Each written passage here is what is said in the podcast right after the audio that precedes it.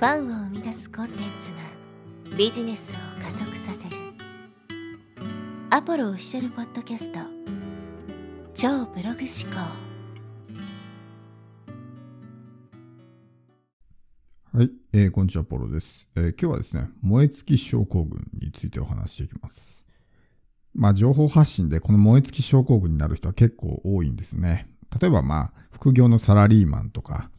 まあブログ頑張ってね、3ヶ月、6ヶ月毎日ね、必死に書いてきたけど、まあ全然稼げずにね、やめてしまう。まあこれも一種のまあ燃え尽き症候群なわけです。で、海外の、まあそういうマーケティングのね、えー、情報発信を見ていても、まあこの燃え尽き症候群にあたるバーンアウトというものですね、まあ結構発信されていて、ということはやっぱ海外でも同じようにバーンアウトしてしまう人が結構いるということだと思うんですけど、まあ僕も今までですね、こうずっと情報発信を継続してきて、まあ未だに一応ですね、すべての媒体、今まで発信してる媒体はなんとか続いてはいるんですけど、まあポッドキャストもね、先日カウントしてみたら700エピソード超えてて、まあなんとかね、ここまで継続することができてきたわけですけど、まあ僕もじゃあバーンアウトしなかったかっていうと、まあバーンアウトまでは言ってないと思うんですよ。燃え尽きてまではいないと思うんですけど、当然こんな毎日というかね、かなりの高頻度で発信していればですね、当然やる気の出ない時もあるし、今日やめたい、やりたくないなって思うことはね、まあ日々あるわけですけど、それでもなんとか踏ん張ってね、続けてきたからこそ、まあ燃え尽きずにまたね、火がちょっと燃え上がってきて、継続することができたんじゃないかなと思うわけです。だからこの継続する上においてバーンアウトしないようにするっていうのはすごく大事で、結局途中で燃え尽きてしまったらね、そこで全てが終わってしまうみたいな感じになってしまいますから、このバーンアウトしないっていうことを、まあ、意識していく必要があるわけですけど、まあ僕なりにいろいろ理由を考えてみたんですよね。なんでバーンアウトしてしまうのかなっていうところで、まあ一個はですね、その、自分のキャパを明らかに超えてるようなことをやってるからですよ。例えば、YouTube を全くやったことがない人はですね、そういうまあ、いわゆるトップ YouTuber とか、まあその YouTuber じゃなかったとしても、本当にすごい人の動画を真似してね、編集もバッチリやって、台本もね、きっちり作って、撮影も何回も何回もやり直してみたいなことをやってると、当然ですけど続かないわけですよ。もう今の自分のレベルをね、えー、全然超えてるわけだから。だからできないってなっちゃうんですね。例えばマラソンとかで、ね、42.195キロある中で、スタートしていきなり全力疾走したら絶対バテるし、リタイアするじゃないですか。だからそんなような感じなんですね。いきなり全力疾走しすぎなんですよ。もう自分の限界を超えて全力疾走するから、息切れして、ね、走れなくなってリタイアしちゃうわけですよ。だからまず自分のそのキャパを大幅に超えるようなことをしないっていうのは大事なんですね。YouTube も手を抜けって意味じゃないですけど、今の自分にできることをやるんですよ。まあ、YouTube だけに限らずね、ブログとかも全部そうですけど、今の自分にできる最大限をやるってことです。だからこのキャパを超えすぎてやる必要ってないんですね。今はできないからやろうと思っても。だから上級者、要するにそのね、えー、スポーツ素人がオリンピック選手と同じ練習メニューをしようとしてるような状態ですよ。できるわけがないから。でもそこを目指しちゃうんですね、いきなり。だから燃え尽きちゃうんですよ。バーン、バーンアウトしてね。だから、とにかく今の自分にできることの、まあ、最大限、できれば110%、120%ぐらいでやっていく。そうすると燃え尽きるまではいかないですね。かなりバーって燃えて燃料がなくなってくるけど、燃え尽きてもう燃えかすが残らないとかね、火種が残らないとかっていう状態にはならないわけです。で、これ一個ポイントがあって、そういうふうにやってるとですね、今まで大変だったことが楽にできるようになるんですよ。おそらく経験あると思うんですけど、今まで例えばブログ1記事書くのにね、3時間も4時間も下手したら半日とか1日とかかかってたのが、もう1時間とかね、書けるようになったりとか。だからそういうことをやってると、その大変さっていうものがね、どんどんどんどんこうなくなってきて、比較的楽にできるようになるわけです。そうすると継続もできるんですね。だから、まずはそこを目指していかないといけないわけであって、まあ、いきなりね、そういう、まあ、一流とかトップの人の真似をしないというか、そういうところを目指さないっていうのはすごく大事。おそらくそれが、まあ、バーンアウトの一つの原因となっているのかなと思いますよね。あとは、まあ、ホワイトエンジンなのかブラックエンジンなのかってところもあるんですけど、ホワイトエンジンっていうのは簡単に言うと、want to ですね。やりたくて仕方ないとか、楽しくて仕方ないとか、ワクワクするとか。まあそういうモチベーションでやってる人っていうのはホワイトエンジンです。で、ブラックエンジンっていうのはネガティブな理由ですね。なんか借金抱えてても追い込まれてるからやらざるを得ないとか、あるいはどうしてもね、見返したい奴がいるから、そ,、ね、そいつを見返すためにね、必死に頑張るみたいな、ネガティブな理由でやると。で、このブラックエンジンっていうのは爆発力あるんですよ、すごく。爆発力はあるけど持続力がないですね。やっぱりすごい強烈なね、え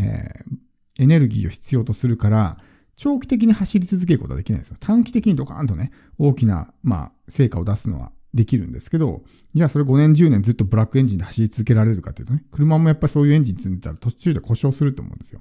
長期視点で考えるとやっぱりホワイトエンジンに切り替えていかないといけないわけですけど、このエンジンもどっちを使ってるのかっていうところもやっぱり大事なんですね。こう、すごいエネルギーを使ってダーンとスタートしたけど、まあ、長い距離走れなくて途中でね、えー、もう、はし、こう故障して走れなくなってしまうみたいな、力尽きてしまうみたいなことが起こるんで、途中からウォントゥーの方、まあホワイトエンジンの方に切り替えていかないと、ね、リタイアしちゃう、バーンアウトしちゃうということですね。で、おそらくこのね、まあ燃え尽きるっていうところ、まあ火を起こすことをね、例えてもらう、あの、こう、イメージしてもらったらわかるんですけど、まあ、火を起こすときって何かこう、まあ燃料となるようなものがあるわけですね。火種があって、それに例えば油とか、油っていうのかな。まあそういうものを注いで、こう、燃料を注いでね、こう火をバーっと起こすわけですよ。まあ、薪とかね、焚き木とかでもいいですけど、燃料が切れたら火って消えますよね。だからこの燃料を常に注ぎ続けないといけないわけですけど、この燃料に当たるものが要するにモチベーションなわけですよ。で、このモチベーションがなくなって完全にもうゼロになってしまうと、そこでストップしてしまうみたいな感じになるんですね。だからこの燃費が悪い状態、車もそうですけど、燃費が悪いとね、すぐにこう燃料がなくなってしまいますよね。燃費よくやった方がやっぱりね、こう、ずっと走れるわけですよ。で、燃費よくするにはどうすればいいのかっていうと、自分が楽しいことをやるってことですね。自分が楽しいことやってる時ってエネルギーが減らないじゃないですか。子供がゲームするのもね、徹夜してずっと朝までゲームやっててもね、できるっていうのは楽しいからですよ。でも苦痛なことっていうのは続けられないんですね、長時間。で楽しいことっていうのはなんで続けられるかって言ったらエネルギーをほとんど消耗しないからですよ。だから疲れにくかったりとかね。まあ時間を短く感じるとかっていうのもやっぱそれだけ没頭してやってるかっていうのもあると思うんですけど、だから燃費良くするためにやっぱり楽しくしていかないといけない。自分の作業が、今やってる作業そのものがつまんなくても、どこかにそういう面白さを見出してね、楽しみながらやっていくってことをすると、まあ、燃費が良くなっていくわけですね。だからまずこう燃費を良くするっていうのはすごく大事ですし、あとは自動運転状態にするっていうのはすごく大事なんです。だ車も自動で勝手に走り続けてくれればね、何もしなくても、こう、ね、走っていくことはできるわけじゃないですか。だけどそれを毎回ね、こう自分で、ね、えー、意志の力でこう、エンジンをかけて走らないといけないってなると、この自分のエネルギーが高い時、モチベーションが高い時っていうのはこのエンジンをかけて走り出すってことはできるんですけど、このもうやる気がない時とかね、エネルギーが残ってない時にエンジンかけて走り出すってできない人が多いと思うんですよ。だからそうならないためには自動運転に切り替える。何もしなくても勝手に車が走ってるような状態にしとけば、ね、えー、仮にそういう状態になったとしてもね、車はずっとこの惰性で走り続けてくれるわけですよ。で、この自動運転ということはもうわかると思うんですけど、潜在意識を使うんですね。潜在意識って完全自動で動いてるわけですよ。僕たちの心臓が動いてるのとか、呼吸をしてるのとかって別に意識してやってんじゃなくて、全部自動で動いてますよね。潜在意識ってこの自動を司ってる部分なんで、まあ、この潜在意識にね、えー、自動運転させるような状態を作ればいいわけですね。要するにそれどうするかっていうと、潜在意識っていうのは、こう継続することによってそれが潜在意識に刷り込まれるっていうね、そういうメカニズムがありますね。っていうことはとにかく行動を継続する。いわゆるその習慣化するってことです。習慣化してルーティンになったら何も考えなくてもね、ルーティンだからできるようになるんですよね。そうすると、いざね、モチベーションがなくなっても、ルーティンだからやるんですよ。僕も実際今日 YouTube 撮りましたけど、もうやる気ゼロでしたけど、ね、こんなこと言っていいのかわかんないけど、でも一応ルーティンだからやるみたいな、淡々とね。会社の仕事もそうじゃないですか。やる気なくても、ルーティンだから淡々とやるみたいな。あんな感じですよ。だかそうするともう自動運転でできるんですね。習慣化、潜在意識にすり込んでやると。で、ここで、まあ、一個気をつけないといけないのは、ルーティンだからやるっていうのはすごく大事なんですけど、なんか、やる気が出ないからとか、ね、まあ、いろんな理由があって、一回止めちゃうこともあると思うんですよ。今日疲れたからとか。で、別に休むのはいいんですけど、そこでズルズルといかないってことですね。ズルズルと言ってしまうと、このズルズルと行く方が今度ルーティン化してしまうんで、多くの場合、頑張ってる人っていうのは、バーッと発信を続けてきて、途中で一回お休みしちゃうんですね。で、お休みがずっと続いて、そのままそっちが、ね、習慣化されてしまって、もうやらないっていうふうになっちゃう。まあ、いわゆるそれが自分の、まあ、コンフォートゾーンになってしまうわけですね。だから、もう、できないっていう風になっちゃうわけなんで、ずるずるいかないように休むとしてもすぐにまた再開するっていうのはね、大事なんで、まあ、このあたりはね、ぜひ気をつけてみてください。あと最後にですね、まあこのバーンアウトですけど、このバーンアウトしたとしてもですね、またそこからリカバーすればいいわけなんで、仮に自分がですね、何か途中で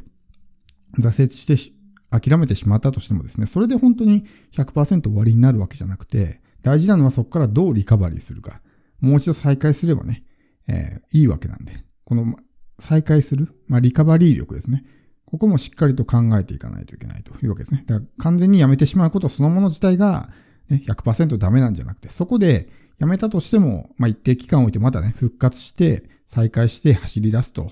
いう状態を作れればですね、仮に一度そういうようなね、えー、動けなくなって、力尽きてしまったとしても、そこで全てが終わってしまうことはないので、このリカバリー力ってこともね、考えておくことが大事かなと思います。